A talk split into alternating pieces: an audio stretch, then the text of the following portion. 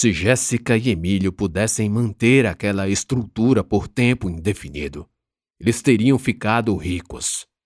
Mas estruturas assim exigem muito esforço, tanto físico quanto espiritual.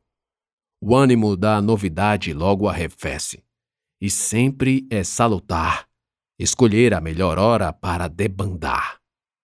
Surgiram então os primeiros sinais. A maioria dos jogadores já não comparecia.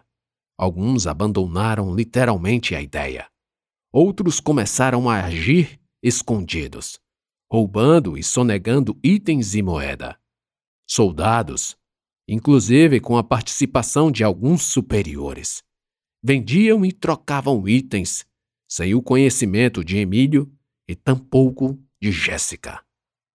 Sem falar na quantidade de banimentos, strikes, proibições novas, enfim, tudo a dificultar a vida da máfia. Chegou-se ao ponto de que até a linguagem abusiva era motivo para banir o avatar que escrevesse palavrões repetidas vezes. Quando Jéssica percebeu Falou para Johnny que eles deveriam vender tudo o que conseguiram juntar. Faltavam duas semanas para o Natal. E dos mais de 70 jogadores, apenas nove, contando com Jéssica e Emílio, jogavam. Mesmo com a crise, o patrimônio da Mamamia valia muito, mas muito dinheiro, se cotado a preço de mercado. Isso porque Ainda que desertores abandonassem avatares, Jéssica precaveu-se com o cuidado de alterar as senhas diariamente, o que lhes dava muito trabalho, embora fosse a única forma de proteção. Ou seja, ainda que apenas nove jogadores controlassem as atividades da Mamma Mia, quase 70 avatares bem equipados de itens valiosos poderiam ser vendidos mas a contínua inflação do jogo vinha estancando sua ascensão. E provavelmente o preço dos itens diminuiria se não fossem vendidos logo. Então Jéssica convenceu Johnny a vender pela metade do preço. A oferta iria ser pelo preço de mercado, mas o desconto poderia chegar aos 50%, dependendo do caso. Assim fizeram. O primeiro e mais caro a ser vendido foi o avatar de Emílio, com todos os itens. Valor: 20 mil reais. Johnny foi à loucura. O preço ofertado foi de 32 mil, mas um jovem no Japão pagou em dólares, o equivalente aos 20 mil. Depois, os outros avatares foram vendidos por preços que variavam entre 2 a 5 mil. Os itens eram vendidos por preços que iam de 500 reais a 2 mil reais. As negociações eram demoradas. Elas envolviam jogadores de países distantes e nunca se sabia se o pagamento seria realizado. Mesmo assim, quase tudo foi vendido. Já subtraídas as despesas do prédio da LAN, como os aluguéis atrasados e contas de energia, bem como as despesas do jogo, tais quais as mensalidades e as taxas de câmbio. O saldo líquido ficou em setenta e oito mil quatrocentos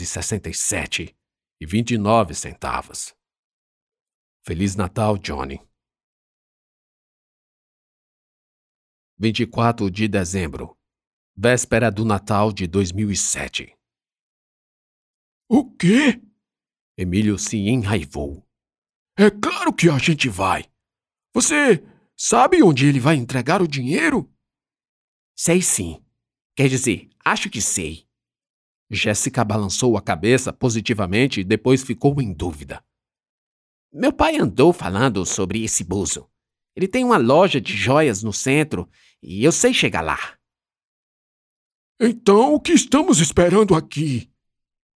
Emílio já disse saindo da lã. Jéssica concordou, fechou as portas, colocou a chave no bolso e pegou sua bicicleta.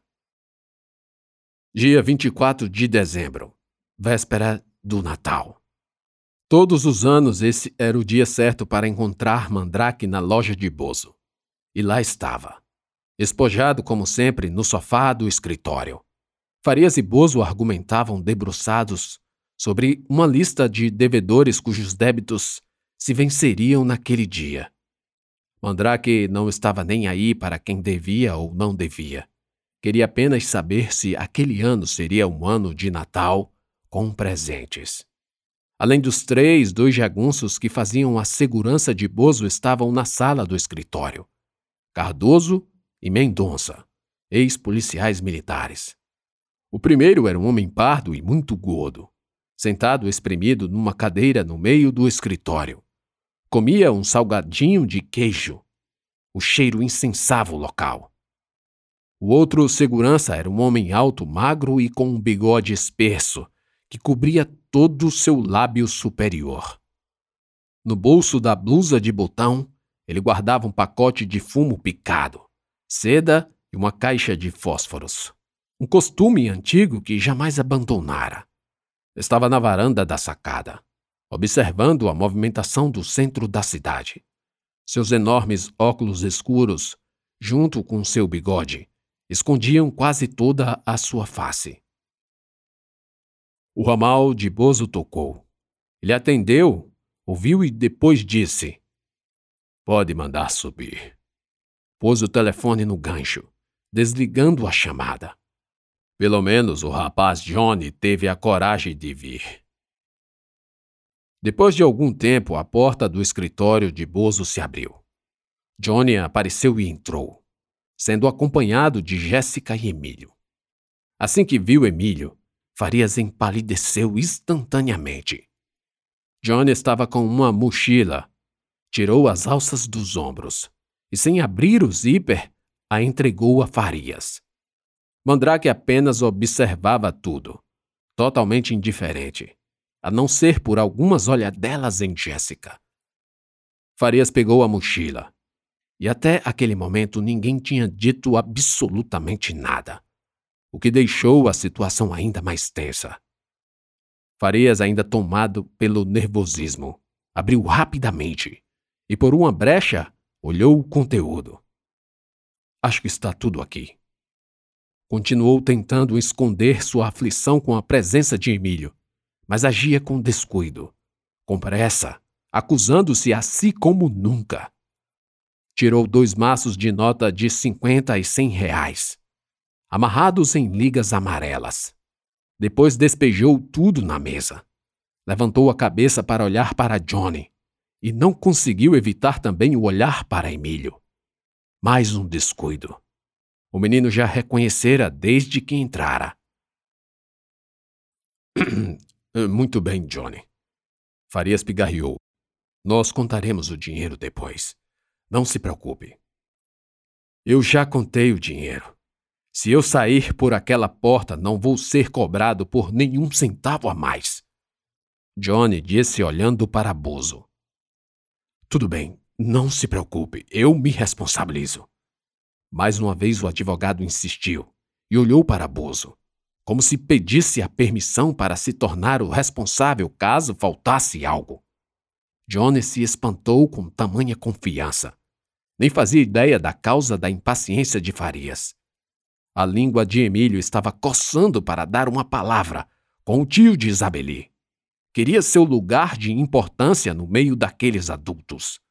Jéssica não o conhecia e, portanto, não fazia diferença para ela tecer comentários. Mas Emílio, o menino não. Ouviu milhares de vezes Isabeli falando quanto o tio era importante para a família, o que sem dúvida incluía os cuidados com a irmã doente. Tenho quase certeza de que é ele quem paga tudo.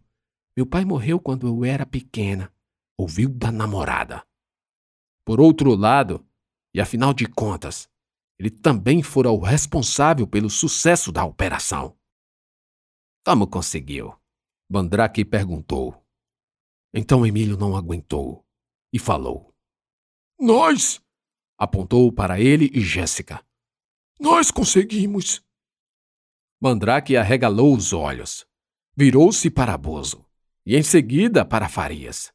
Começou a bater palmas, sorrindo e mostrando as facetas de platina que acabara de colocar nos caninos.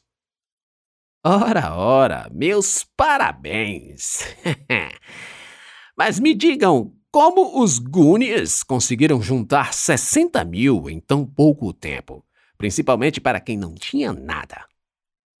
Mandrake insistia e agora olhava apenas para Emílio. É melhor eles irem. Aqui não é o lugar. Não temos tempo para discutir isso. Farias atravessou-se na conversa, impelindo Johnny a tomar uma atitude. Mas Emílio estava iluminado.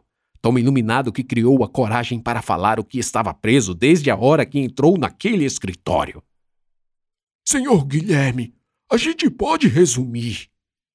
Uma gota de suor escorreu pela têmpora de Farias.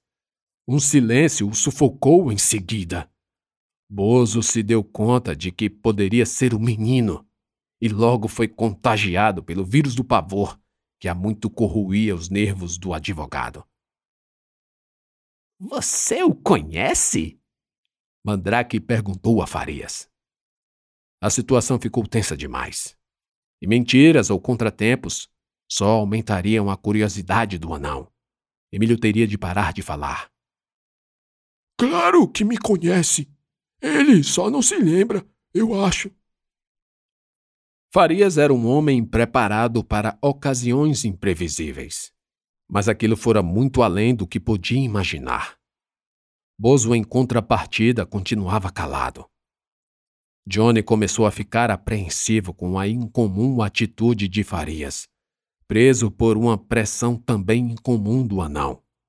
Por sua vez, para Mandrake o que se passava era a ideia de que Farias ajudara Johnny, emprestando dinheiro, e teria usado os meninos para conseguir esse objetivo. Ah! Mandrake assentiu com a cabeça. Ele só não se lembra. Ok. Então o ajude e lembre de onde vocês se conhecem da casa da Isabeli. Ele é o tio da Isabeli. Não precisamos ficar conversando sobre essas coisas. Tenho outros para atender. Bozo interrompeu. Você vai ouvir. Mandrake falou de volta. Depois voltou-se a Emílio. Isabeli. Hum, quem é Isabeli?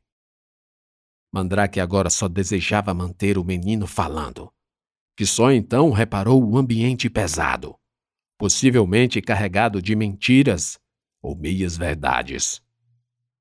É melhor ir, Johnny, Farias falou. Por que a pressa, advogado? Acho que temos um devedor privilegiado, não é, Bozo? Mandrake exclamou. Não é da sua conta, Bozo respondeu. É melhor irem. Jéssica e Emílio se moveram para sair, e o anão agarrou o braço do menino, que estremeceu de medo. Largue-o, Johnny falou. Mandrake hesitou. Depois de um sorriso, começou a rir alto e largou o punho de Emílio. Deu umas duas tapinhas na barriga do menino, que era da sua altura, e disse: ah, Está bom de fazer um regime, não é não? e continuou a gargalhar. Os três saíram do escritório e Mandrake largou a ideia de continuar investigando as causas que fizeram Johnny conseguir pagar a dívida em tão pouco tempo. Mas só fingiu. Tornou-se a deitar no sofá, esticado, displicente como sempre, mas sem deixar o pensamento descansar. Queria saber tinha ficado curioso sobre como aquilo aconteceu. Certamente Johnny foi ajudado por Emílio, que provavelmente recebeu algo de Farias. Mas aí o tempo passou e a ideia se evaneceu. Perdeu a curiosidade e ganhou fome. Decidiu comer e tomar um refrigerante na lanchonete embaixo. Foi quando, chegando lá, se surpreendeu ao ver Johnny, Jéssica e Emílio rindo, felizes o menino se entupindo de guloseimas, enquanto Jéssica tomava água mineral com biscoito de sal. Johnny ria, brincava e acompanhava a menina na mesma alimentação, falando que queria emagrecer, pois estava há muito tempo sem malhar. Mandrake escolheu um canto e ficou a espreitar, até o momento que foram embora, e o anão saiu sorrateiramente no encalço. Depois de tanto tempo, finalmente Emílio e Isabeli estavam com o resto do dia só para eles. Ele estava feliz. Conseguiu ajudar Johnny e agora partilhava a felicidade com quem enchia seu coração de amor. Assim que saiu da lanchonete, ligou com o celular de Johnny para o residencial da menina. Ela, por sua vez, chamou-o para almoçar. Impossível recusar. Emílio se comprometeu a levar uma pizza. Aliás, seus bolsos estavam cheios de dinheiro. Não era muito, mas para um menino daquela idade era demais. Passou numa pizzaria, comprou uma mista de calabresa e quatro queijos. Pediu para que Johnny o deixasse lá. Jéssica não gostou nem um pouco. A relação e o namoro com Isabeli ainda lhe causava ciúmes. Emílio parecia muito mais que amigo, e sua presença era indispensável, qualquer que fosse a ocasião. Todos os três tinham combinado comemorarem a grande façanha numa ceia de Natal, em grande estilo, com a família de cada um, mas todos reunidos. Poxa, Emílio, a gente deveria comemorar mais. Jéssica não se conformava. Aliás, a bolacha de água e sal era o mesmo que nada. Mais tarde. Agora eu preciso atender a esse convite. Ao chegar à casa de Isabeli, Emílio combinou com Johnny para que viesse lhe buscar depois das 17. Assim, ele tinha mais de três horas e meia para compensar o tempo perdido. Tocou a campainha e esperou. O gol branco tinha saído e Emílio continuou esperando. O muro baixo permitia ver o movimento da casa, que parecia vazia. Tocou novamente. Expirou. Então, finalmente, Embeli veio correndo, balançando o rabo e latindo boas-vindas. Emílio se abaixou para fazer um carinho e se preocupou com a demora de Isabeli. Nem ela nem Ana Cláudia atendiam ao seu chamado. Pensou em pular o muro quando, de repente, tudo ficou claro. Isabelê vinha à porta para atendê-lo. Estava tão bela que Emílio perdeu a respiração por cinco batidas de coração. A menina se aproximou do portão e seu perfume vertiginou o menino, que teve de se segurar para não cair. Próximos um do outro, se abraçaram ferozmente. E o sangue de Emílio entrou em ebulição. Que demora! Isabeli falou depois do abraço. Venha, entre, estamos sozinhos. A pizza tinha sido ótima, mesmo não a tendo comido toda. Deixaram duas fatias sobre o centro da sala, que serviu como mesa para o almoço. Duas facas de serra, um pouco cega, dificultaram a maior parte do trabalho. Eu disse que a pizza já viesse cortada. Emílio reclamou enquanto forçava a faca sobre a massa um pouco queimada. Mas o melhor estava por vir. Ana Cláudia estava trabalhando. Isabeli sabia que ela só chegaria ao anoitecer. Ainda faltava muito para as cinco da tarde, o que dava a eles tempo de sobra para namorar. Muita coisa se passava pela cabeça de Emílio. Dúvidas sobre a melhor forma de se beijar, em que parte do corpo se poder tocar, e até mesmo se havia possibilidades de se despir. Eram dúvidas de jovens, quase crianças, que além de fazer parte da curiosidade retraída, causa medo e apreensão. Mesmo assim, estavam no sofá, aos beijos calorosos, abraços e aperto de corpos. Isabeli colocara o CD da Madonna, mas algumas músicas só atrapalhavam. Foi assim, até quando a música, do nada e de repente, parou. Os dedos grossos de Mandrake apertaram o stop do aparelho de som.